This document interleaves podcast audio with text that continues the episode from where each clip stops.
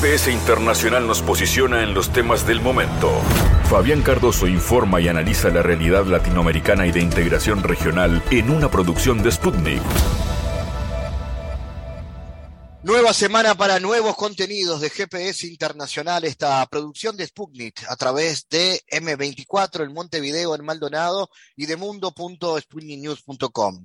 Hablaremos de eh, la propuesta de Moscú y Pekín que defienden conjuntamente un orden mundial más justo y el desarrollo más libre y soberano de los países en función de su identidad, mientras que Occidente se opone.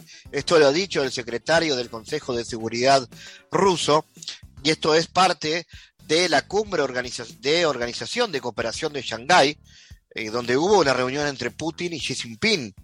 Se habló de la posición china respecto al conflicto con Ucrania y la significación geopolítica de esta organización de cooperación de Shanghái. Vamos a analizar este tema con Eduardo Luis Mogia, experto en esta zona del mundo. También Sebastián Schulz, que recientemente ha publicado un artículo junto a Francesca Istiano titulado La construcción de una comunidad de destino compartida para la humanidad, un análisis multidimensional de un nuevo paradigma internacional. Es parte de un libro que se llama China y el mapa mundial, impulsado por un grupo de trabajo de Claxo junto a la Universidad Nacional de La Plata. Hablaremos del vínculo y el rol de China en la compleja actual política internacional. Sebastián Schulz es analista y especialista en estos temas, por lo que nos estará eh, contando al respecto. Y como siempre, hay espacio eh, para la música, para la cultura y muy especialmente para los músicos emergentes en este programa donde siempre le damos la posibilidad, en este caso, un ciclo de música de mujeres artistas y disidencias que se está realizando en Montevideo, en la sala Citarrosa, y Lila Yan, una eh, artista uruguaya, pero con muchas referencias y con un vínculo eh, de nacimiento también con el Medio Oriente, estará presentando su música, su trabajo artístico en este GPS internacional que como siempre, con variados análisis y propuestas temáticas comienza de esta manera. En GPS Internacional localizamos las noticias de América Latina.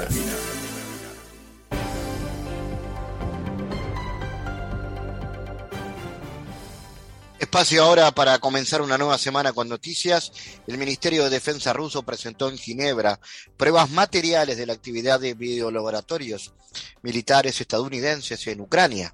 Ninguna de las delegaciones presentes allí puso en duda la veracidad de las pruebas presentadas por Rusia. El jefe de las tropas de defensa nuclear, biológica y química de Rusia recordó que entre el 5 y el 9 de septiembre se celebró una cumbre de los países firmantes de la Convención sobre armas biológicas después que Estados Unidos y Ucrania violaran los artículos 1 y 4 de dicha convención. La cumbre se celebró por solicitud de Rusia.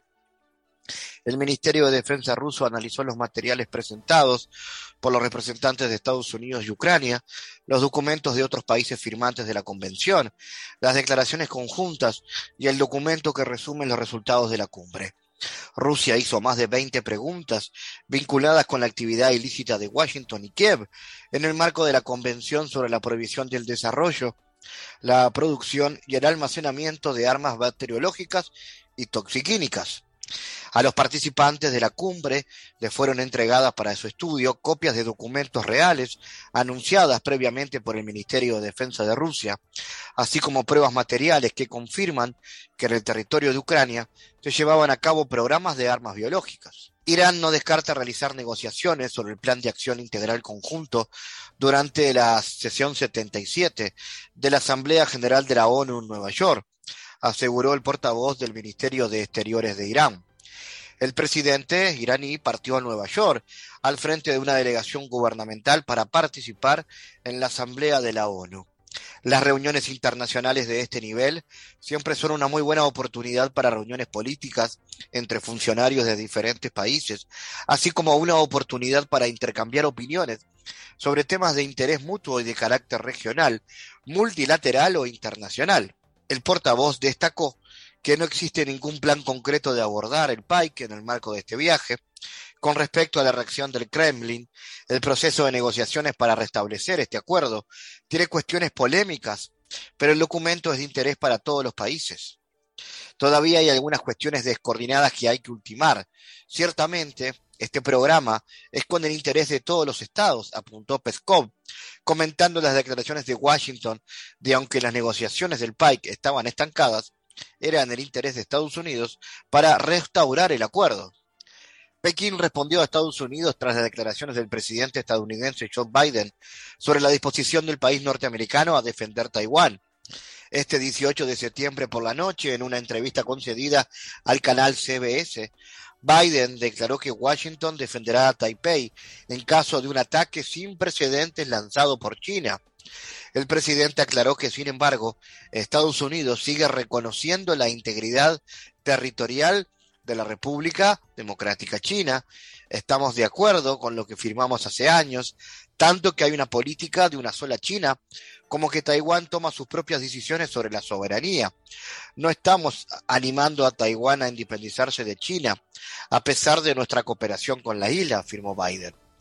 En respuesta a esta declaración, China expresó su profundo descontento de una protesta enérgica y envió una nota correspondiente a Estados Unidos, señaló la portavoz de la Cancillería china.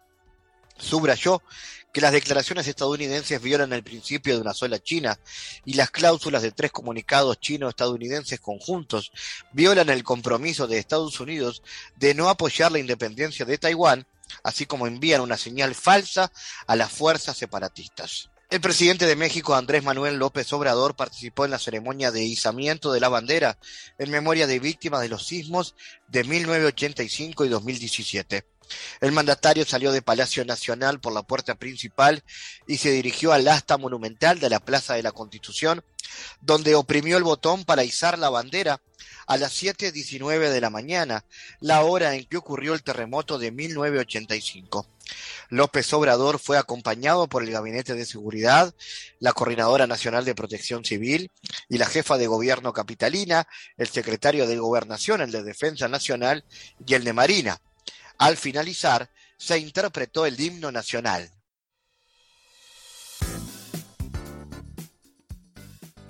Moscú y Pekín defienden conjuntamente un orden mundial más justo y el desarrollo libre y soberano de los países en función de su identidad, mientras que los países occidentales se oponen.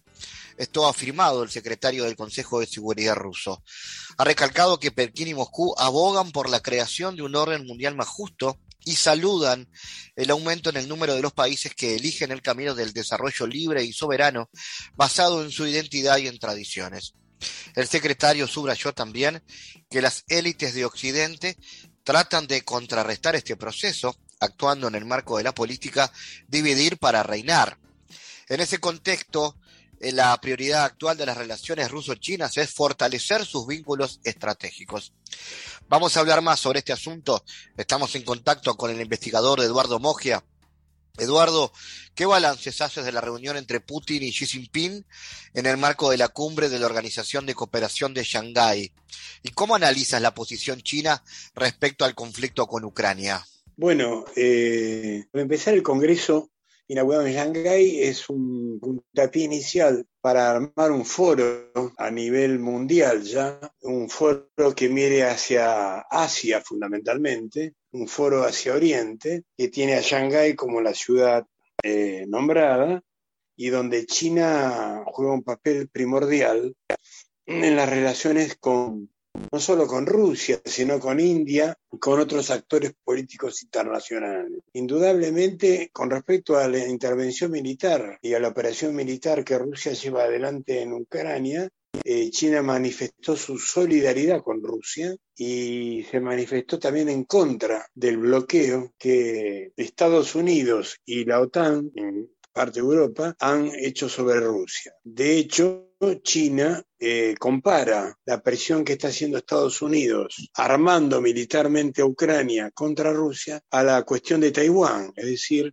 a la cuestión de injerencia de Estados Unidos sobre el mar de China y, para presionar a Beijing eh, sobre la cuestión de Taiwán. Evidentemente China eh, está lejos de una solución de cooperación militar, sino que propone fundamentalmente una alianza económica y regional de Asia y donde evidentemente es para enfrentar al bloque de, si podríamos llamar occidental, de Estados Unidos con Europa, que no es un bloque occidental, sería el bloque de Estados Unidos junto a Europa. En eso hay una voz común con Rusia de señalar que el mundo es multipolar y se acabó el mundo unipolar donde Estados Unidos, en cierta manera, era el gendarme del mundo. Eh, Eduardo, ¿cuáles son las perspectivas de cooperación entre ambas superpotencias? ¿Implica solo cooperación militar y energética o también incluye otras temáticas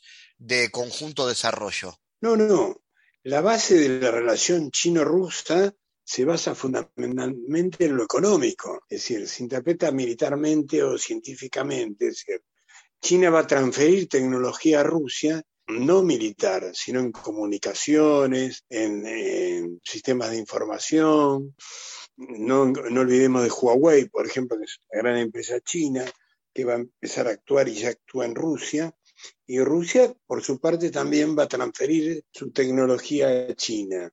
Esto se va a ampliar al campo, por ejemplo, de la agricultura y la ganadería, cosa que Rusia tiene una amplia experiencia en lo que es todo lo, agrícola ganadero. Eh, y esto se va a acentuar con la política que ambos países, China y Rusia, buscan de integrar a los mercados emergentes. ¿eh? En, esos, mercados emergentes entraría América Latina también, África y parte de Asia. Es decir, va más allá de lo tecnológico militar, sino entraría la economía referente al mercado agroganadero que para China representa un papel muy importante. Amén de las grandes obras de infraestructura que China quiere encarar en lo que se llama las economías emergentes. ¿Cómo analizas la significación geopolítica de la Organización de Cooperación de Shanghái en esta coyuntura internacional? ¿Vamos a ver una pugna cada vez más creciente entre los organismos occidentales y la Organización Euroasiática?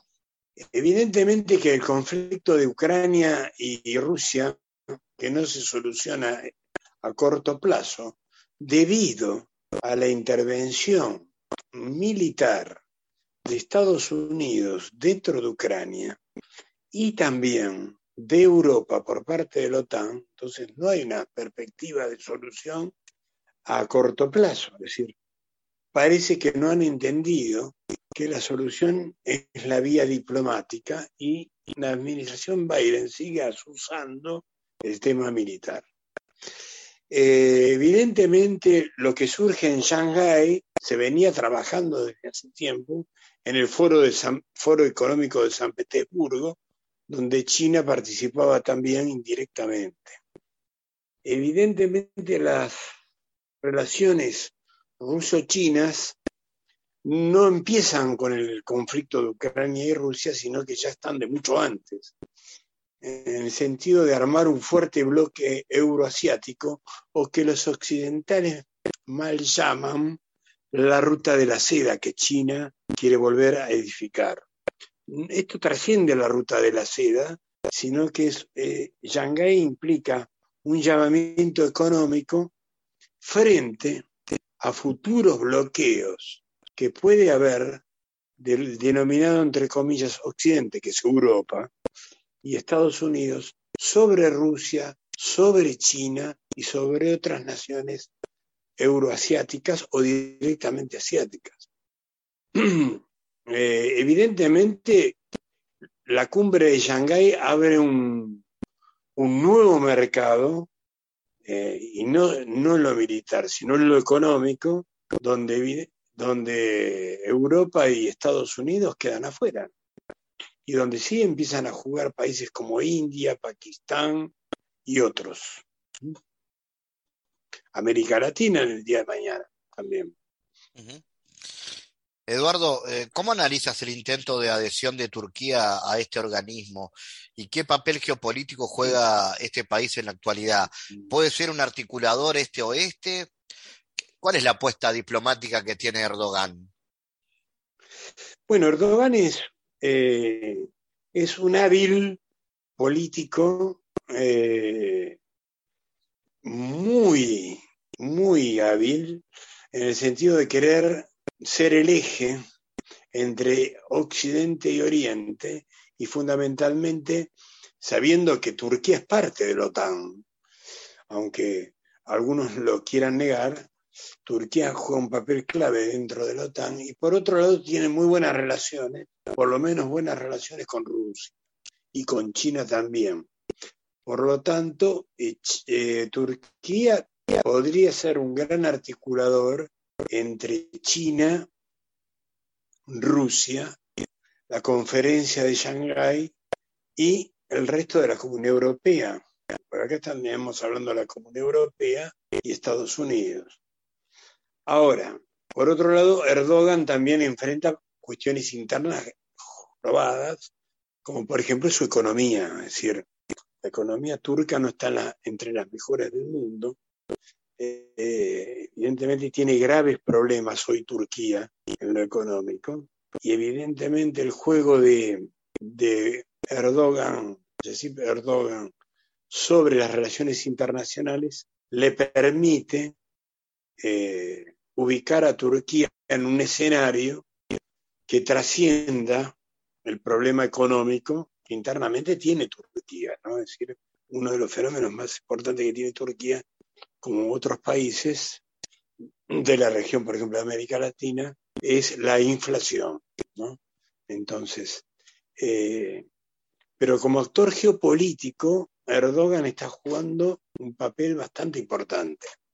De hecho, se ofreció en Ankara y en Estambul a mediar eh, sobre Ucrania y Rusia, cosa que no es que falló Erdogan y Turquía, sino que hubo una intromisión muy fuerte de Estados Unidos y la OTAN en no dar el relieve que tiene este acuerdo, estos acuerdos que podrían ser avanzar desde Ankara o Estambul.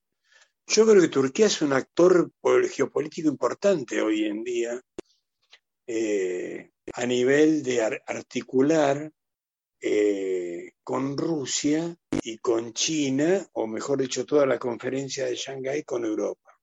No descarto también en estos eh, juegos de geopolítica internacional a Arabia Saudita y Emiratos Árabes Unidos, que pueden jugar un papel importante en, el armado de, un bloque ya que no sea solo euroasiático, sino que entren también los países árabes. Eduardo Mogia, gracias como siempre por tu análisis. No, no hay por qué. Gracias a vos por el espacio y muy buen programa. ¿eh? Analizamos los temas en GPS Internacional.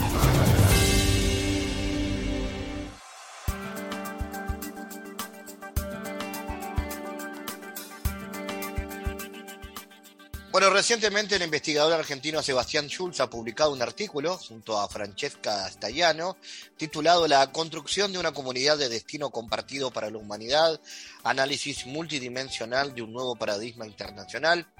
Este forma parte del libro China y el mapa del mundo, impulsado por el grupo de trabajo de Claxo con el mismo nombre y editado junto con el Centro de Estudios Chinos de la Universidad Nacional de La Plata. Vamos a hablar sobre esto en el vínculo con el rol de China en la compleja política internacional contemporánea. Vamos a recibir con mucho gusto a Sebastián Schulz, habitual colaborador del programa. Sebastián, ¿cuál es la proyección del nuevo paradigma internacional que ha planteado el gobierno chino en la última década? ¿Y en qué consiste esa noción de comunidad, de destino compartido por la humanidad que presentó Xi Jinping en el año 2011? Hola Fabián, ¿cómo estás? Bueno, un, abrazo grande, un gusto hablar con vos de nuevo. Eh, bueno, como, como vos decís, digamos, eh, es eh, notorio y lo venimos hablando en los últimos programas, el ascenso de las capacidades de poder de China en el escenario global y lo que nos interesaba marcar, que es algo que viene apareciendo con cada vez más fuerza en la literatura política china, es esta idea de comunidad de destino compartido para la humanidad, que es por llamarlo de alguna manera, una, nueva forma de, organización global que supere a la arquitectura de, Bretton Woods que se conformó eh, después de la Segunda Guerra Mundial, digamos. Eh, en líneas generales, eh, la idea implica o, quiere decir, o por lo menos entiende que el sistema internacional es una comunidad, una comunidad entendida como un conjunto, como una asociación de pueblos, de civilizaciones, que tienen la capacidad de coexistir armónicamente, eh, es una comunidad que tiene un destino compartido eh, y que incluso que tiene un destino entrelazado, digamos, en el sentido de que las acciones de unos están íntimamente ligadas con las acciones del otro y que solo hay futuro si, si esta comunidad puede trabajar de forma compartida, eh, muy en diálogo con la idea de, diálogo y de coexistencia entre civilizaciones, eh, y es una comunidad con un destino compartido para la humanidad, en un doble, una doble acepción. Digamos, la humanidad entendida como la totalidad del planeta, es decir, como todos los seres humanos, y por el otro lado la humanidad entendida como el ser humano en el centro de la política eh, de, esta comunidad de destino. Es decir, el ser humano está puesto en el centro y es una idea que discute con las ideas que ponen al centro al, dinero, que ponen en el centro al mercado, que, se fueron instaladas fuertemente en Occidente eh, en los últimos años. ¿Cómo analiza Sebastián las perspectivas en torno a la importancia de la cooperación sur-sur a través del liderazgo chino? ¿La alternativa china con respecto a Estados Unidos le otorga a los países del sur global mayores posibilidades de desarrollo, por ejemplo, América Latina? Bueno, esta comunidad de, destino retoma eh, e incorpora muchas ideas previas, es decir, es una creación, eh, digamos, muy elaborada de Xi Jinping, como vos decías, desde el año 2011, pero que retoma, por ejemplo, eh, gran parte de las excepciones que vienen desde la conferencia de Bandung de los no alineados, digamos, los cinco principios de coexistencia pacífica, entre ellos la no interferencia en asuntos internos de los estados, el respeto por los modelos de desarrollo de cada uno de los países, la paz como premisa para la, solución de diferendos. En este marco, eh, este ascenso de China bajo esta idea de comunidad de destino compartido no solo representa una oportunidad y una posibilidad para los pueblos del sur, digamos, en esta idea de cooperación sur-sur, sino para la humanidad en general, digamos. Eh, eh, algunas de las cuestiones que ha impulsado China en los últimos años, como por ejemplo el RECEP, están en el marco de esta idea de comunidad de destino y son arquitecturas e instituciones que incorporan a países tradicionalmente del norte global, como por ejemplo Japón o Australia, Corea del Sur, incluso los diálogos de China con la Unión Europea, están en el marco de esta comunidad. Es decir, todo aquello que no sea los imperialismos y los colonialismos está, eh, digamos, enmarcada en esta idea de comunidad de destino. ¿Cómo visualizas los desafíos que enfrenta China en el marco de la inestabilidad que se vive en el sistema internacional? Bueno, e, esta comunidad de destino tiene su contraparte que es la conflictividad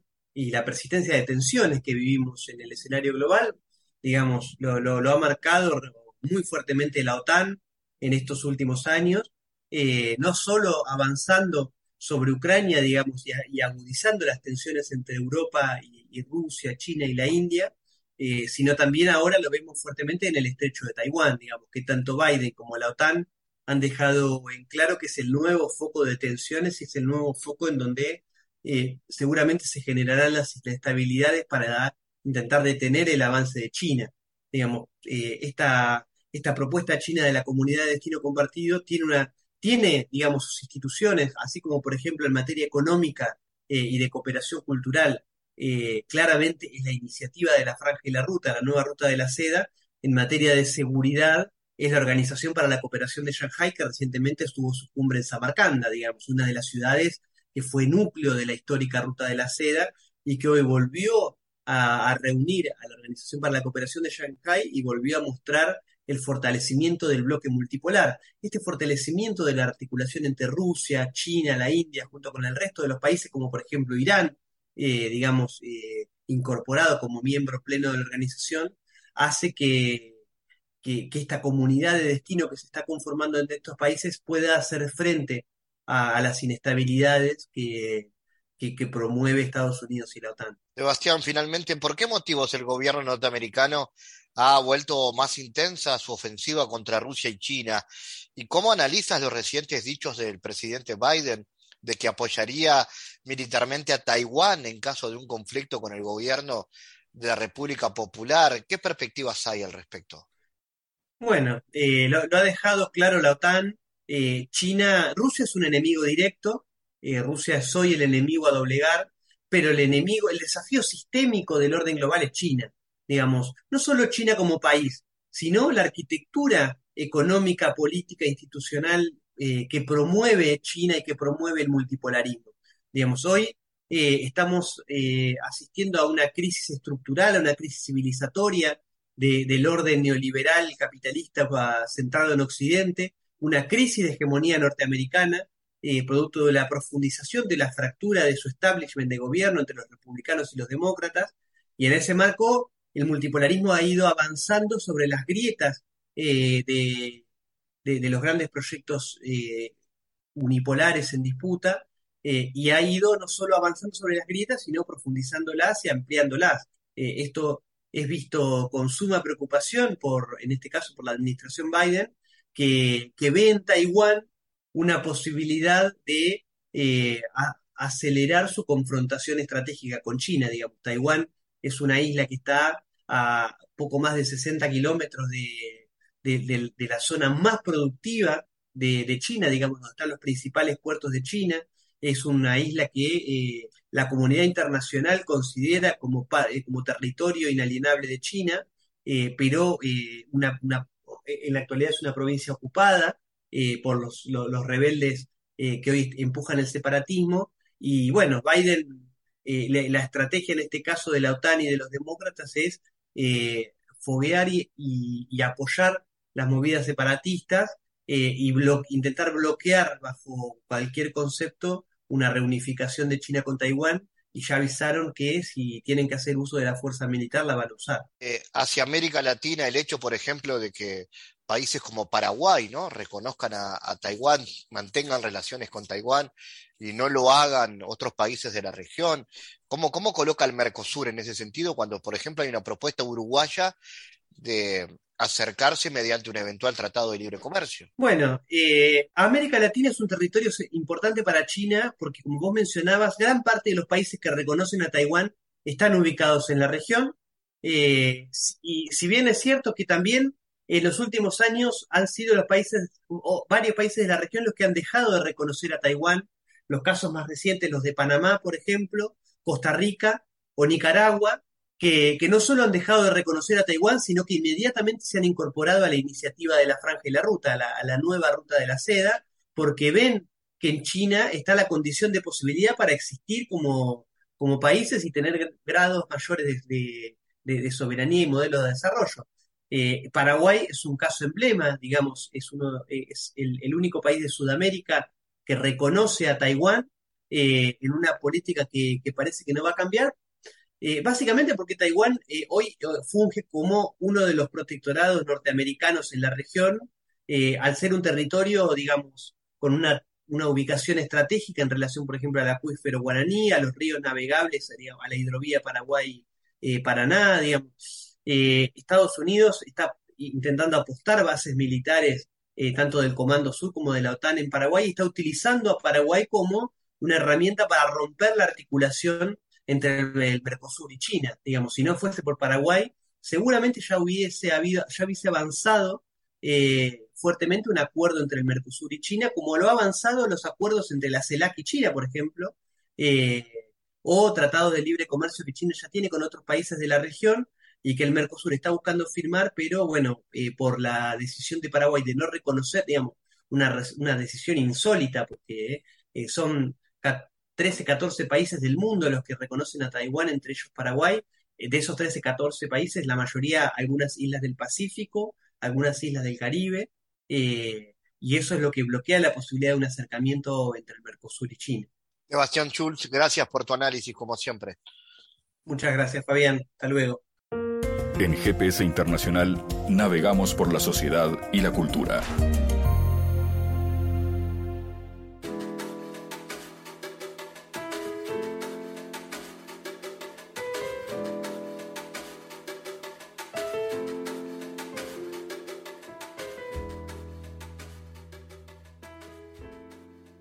Bueno, en nuestro bloque musical vamos a conocer a Lila Jam en este espacio que busca siempre presentar músicos, cantautores, cantautoras emergentes.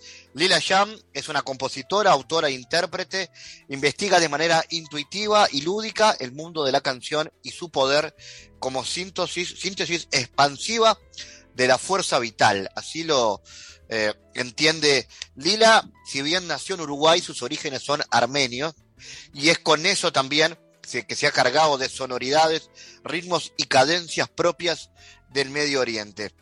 Vamos a recibir a Lila Yan en contacto con nosotros para que nos cuente lo que se viene, que lo primero es este show que a fines de septiembre se va a realizar en Sala Citarrosa.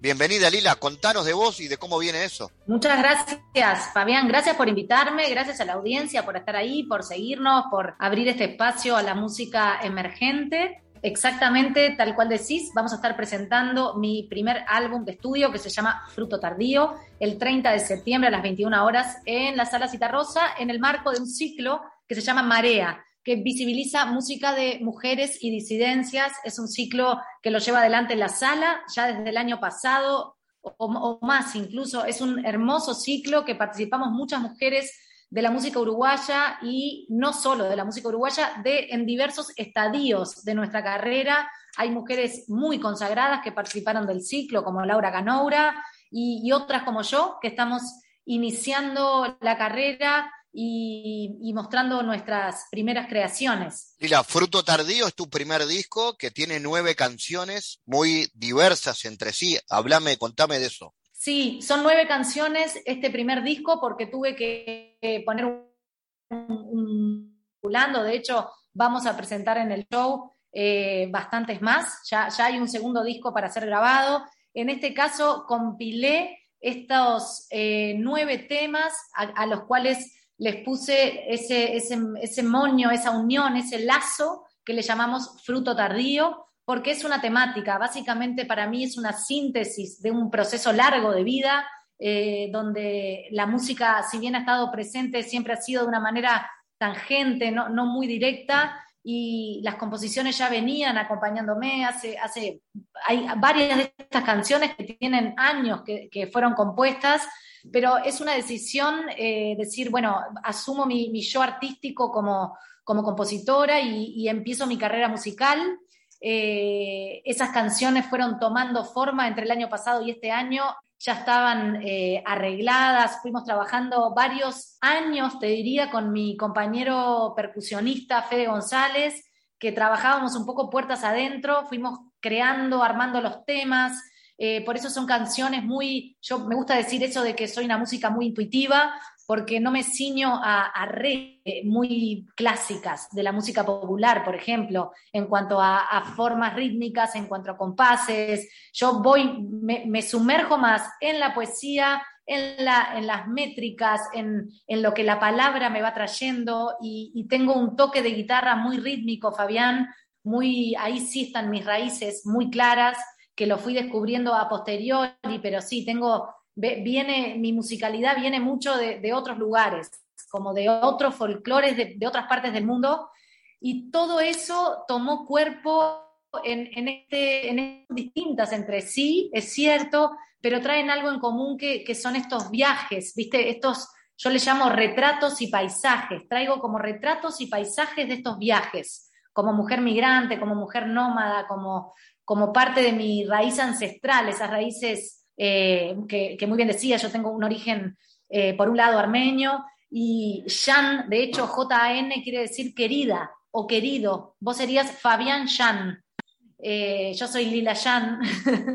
es una forma como cariñosa de referirse a alguien. Entonces hago un guiño ahí a través de mi nombre en esa raíz.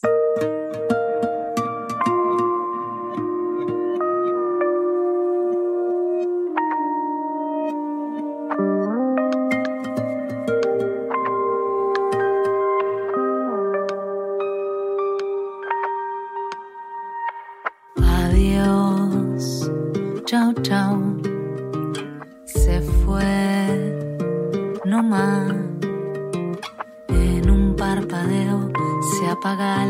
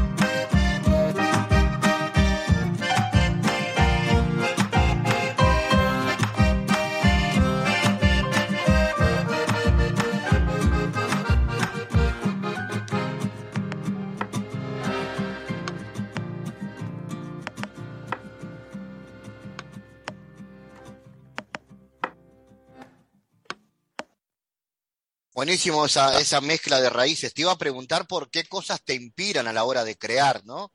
Desde el punto de vista compositivo y también desde lo conceptual, desde, desde las letras, por ejemplo. ¿Qué cosas te inspiran a crear?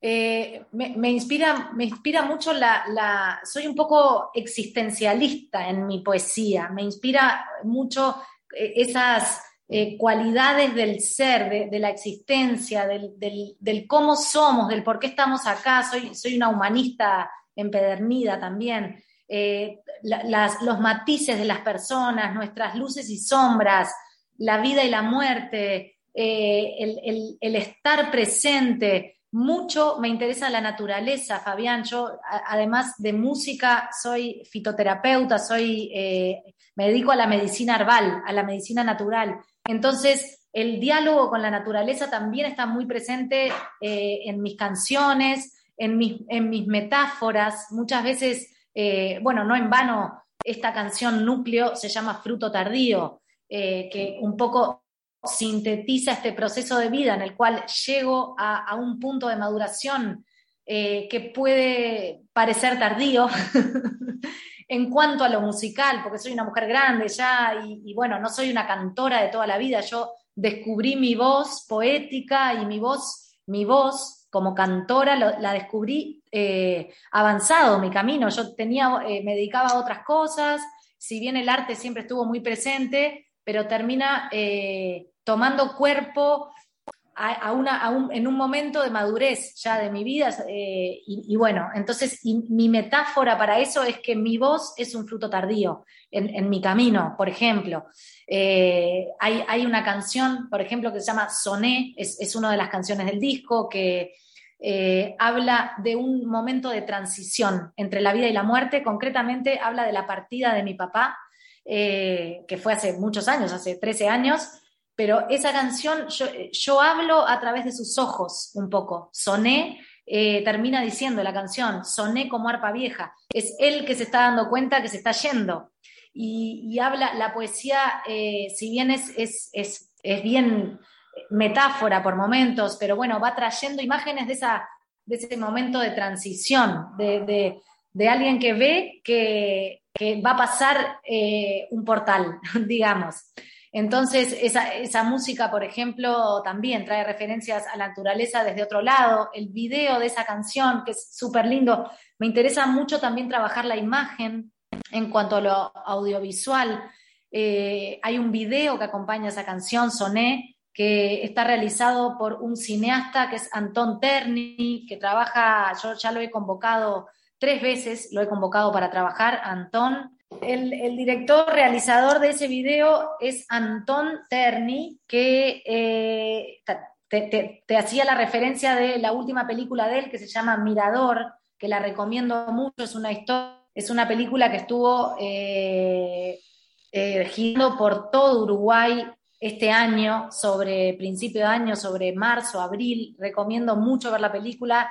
Él trabajó conmigo en este video que para mí es muy especial, que te contaba que lo convoqué a registrar un ritual de despedida. Yo hice un pequeño homenaje eh, eh, a, mi padre en esa, en esa canción y filmamos en únicas tomas, fuimos a un lugar muy especial para mí en la naturaleza, que es la Sierra de las Ánimas, y en ese lugar yo hice un pequeño ritual y él lo registró. Y eso fue el video de esta canción por ejemplo. Te la traigo de ejemplo porque es un poco, yo trabajo mucho con lo, con lo vivo, con la sustancia, con, no, no, guionamos, no hay una postproducción de, de, fotos, por ejemplo. Si ves un poco el arte del disco, estoy yo inmersa en un entorno natural donde, donde todas las imágenes son eh, en contacto con la tierra, son partes de, de mi cuerpo, partes de mi piel a veces, con, y en contacto con los árboles, en contacto con la tierra. Entonces es parte esencial esa de la música, de este fruto tardío y también de mi puesta en escena.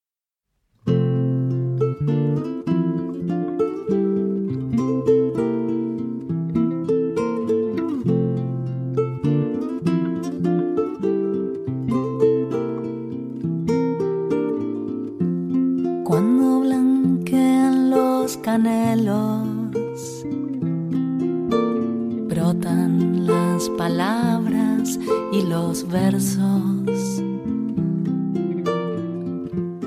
de la humedad de la tierra. En un susurro que anhelo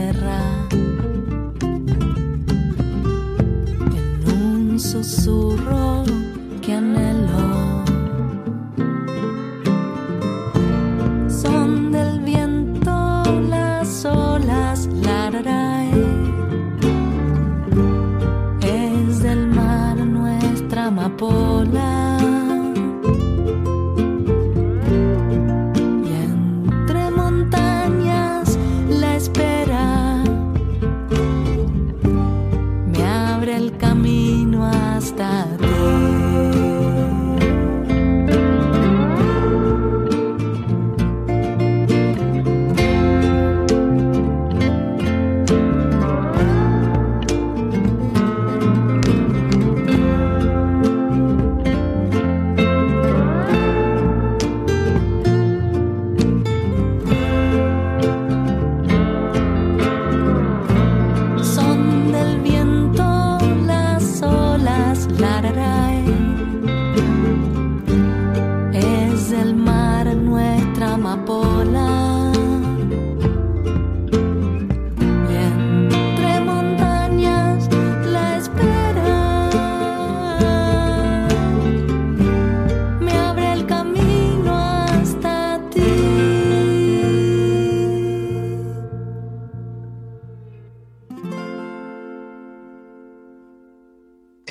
Ya tocando este año en varios escenarios de Montevideo. Estuve tocando, sí, fue un año intenso, de mucho crecimiento. Para ser un artista emergente tuve grandes oportunidades que se abrieron para mí este año. La primera fue el 7 de enero en la sala principal del Teatro Solís, eh, que fui seleccionada por Fortalecimiento para las Artes y compartí fecha con Sara Sabaj. Eh, toqué primero yo, hicimos un show de 10 temas y con Fede González, con el percusionista que toca conmigo, y Dani López, que es el productor de mi disco eh, y arreglador, además, un crack, Dani, que trabaja conmigo, eh, me acompañó en algunos temas también. Eso fue alucinante, la verdad, Fabián, así un solís lleno, fue muy intenso para mí y de muchísimo aprendizaje. Yo te diría que fue de maduración velocísima ese Solís. Eh, y después de eso, al poquito tiempo, también fuimos seleccionados por eh, el SODRE para un festival, el Festival de Músicas Migrantes de Otoño, que se llevó a cabo en la sala Hugo Balso. Y ahí armamos banda completa, que es casi la misma formación que vamos a tener el 30 de septiembre en la Cita Rosa. Eso te iba a preguntar, ¿cómo viene el show para la cita rosa, Lila? Contanos de eso. Mira, estamos armando un show hermoso, la verdad, yo estoy re contenta con el show. Eh, es, un viaje más que un show. Eh, traigo elementos de todos mis mundos y los traigo al escenario de la cita rosa, traigo elementos de mi mundo herbal, traigo elementos de, mi vida teatrera, de mi vida de más de lo escénico, traigo elementos de la tierra, traigo elementos de la música, de la, narración, de la literatura. Entonces va a ser un, con mis músicos, somos en escena, vamos a hacer, eh, déjame sacar una cuenta, vamos a hacer seis conmigo eh, por momentos, pero vamos a hacer seis y, es, una, es una historia que se va a desarrollar. No son las canciones del disco solamente, sino que van a estar bastante hiladas entre sí eh, en, una narración, desde un lugar más mítico, si querés, eh, y con algunos elementos escénicos que van a ir entrelazando esta historia. Lila, entonces vamos a, a escuchar tu música. Si querés contarnos alguna de las canciones, recomendarnos alguna de las canciones para que escuchemos. Mirá, podemos escuchar eh, la canción que le da nombre al disco, estaría bueno escucharla, Fruto Tardío, como para que se entienda un poquito más por dónde, por dónde voy y, explicar esto. Esa es una linda canción para arrancar, si querés. Dale, buenísimo, lo, lo vamos a sumar por, sin duda a la, a la edición. Te agradezco mucho, Lila, y esperemos vernos prontos entonces en tu show. Hermoso, Fabián, muchas gracias.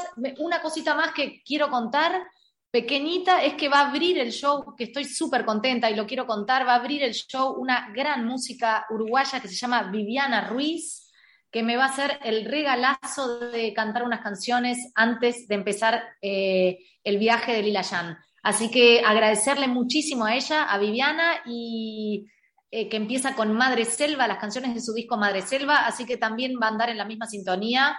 Y bueno, esperarlos a todos y a todas el 30 de septiembre, de 21 horas, en la sala Cita Rosa.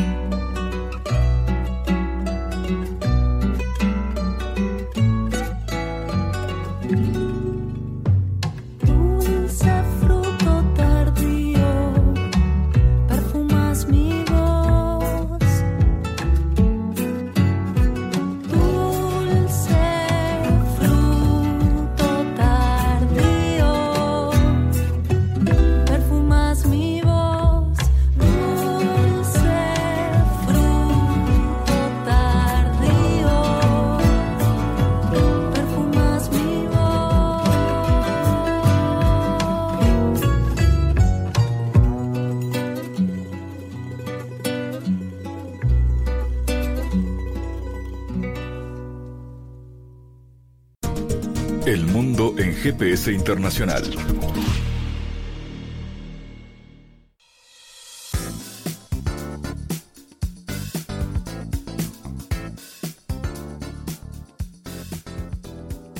En diálogos geopolíticos analizamos diversos asuntos que atañen a la política mundial, desde el abordaje de los ámbitos multilaterales de articulación política a nivel global hasta las cualidades y los propósitos de las configuraciones regionales, tanto en América Latina así como en otras regiones. Nuestro objetivo es poner foco a una gran diversidad de temas que atañen a la geopolítica en el mundo contemporáneo. Para eso vamos a recibir a Santiago Caetano, aquí en GPS. Bienvenido, Santiago. Gracias, Fabián. Durante las semanas pasadas nos hemos detenido en las distintas oleadas del regionalismo latinoamericano, tanto en los fundamentos políticos que las impulsaron, así como en las instituciones de cooperación e integración interestatal que en consecuencia se proyectaron. Desde la Asociación Latinoamericana de Libre Comercio, que luego devino la Asociación Latinoamericana de Integración, hasta las configuraciones de integración subregional como el Mercosur o la reciente Alianza del Pacífico, todas emergieron a los efectos de promocionar un mayor nivel de desarrollo un mejor posicionamiento internacional de nuestros países en el escenario internacional. Aunque vale decir con distintas estrategias geopolíticas y visiones de desarrollo conforme se suscitaron las distintas coyunturas del sistema internacional. Un sistema que con sus distintas configuraciones estructurales, en definitiva, determina una mayor o menor margen de maniobra para una región que todavía es periférica como la nuestra, que no solo es tomadora de precios, en relación a la dependencia y los precios de las commodities, sino que también de normas en el sistema internacional. Al respecto, vale recordar que en los años 90 se, suscitan tres modelos de regionalización económica que emergen con la intensificación de los procesos transnacionales, a ser Estados Unidos, Europa y Japón, lo cual condiciona de manera geopolítica eh, los procesos en América Latina. Desde la propuesta para las Américas, liderada por, por Bush y luego el ALCA, coadyuva a la fuerte gravitación de México en torno a Estados Unidos con la firma del NAFTA, así como la adopción de un regionalismo abierto bajo los conceptos de liberalización económica asignados en el Consenso de Washington, guía para los gobiernos de carácter liberal en la época. Y es en este contexto en el que se crea el Mercosur como plataforma de inserción en los nuevos procesos de la globalización económica. Como recuerda Bisócero, desde Sudamérica en particular, se apostó o un modelo de institución comercial externa del Mercosur hacia el Atlántico en el marco de la regulación entre el Mercosur, Unión Europea y Estados Unidos. Gracias Santiago por tu aporte a GPS Internacional. Gracias Fabián, hasta la próxima. Les recordamos las formas de seguirnos a través de nuestras redes sociales. Somos arroba GPS Inter en Twitter. Estamos también en la red Facebook GPS Internacional y a través de una lista de difusión a través de la red Telegram, donde habitualmente compartimos los contenidos de cada uno de los programas de GPS Internacional, esta producción de Sputnik que se emite en M24 en Uruguay, en las radios públicas de Bolivia, en Radio del Plata en Argentina y a través de nuestra página mundo.sputniknews.com. GPS Internacional es un programa de información y análisis de los temas más importantes del mundo con mirada latinoamericana. Fabián Cardoso en GPS Internacional junto a los protagonistas analizó la realidad. Una producción de Sputnik.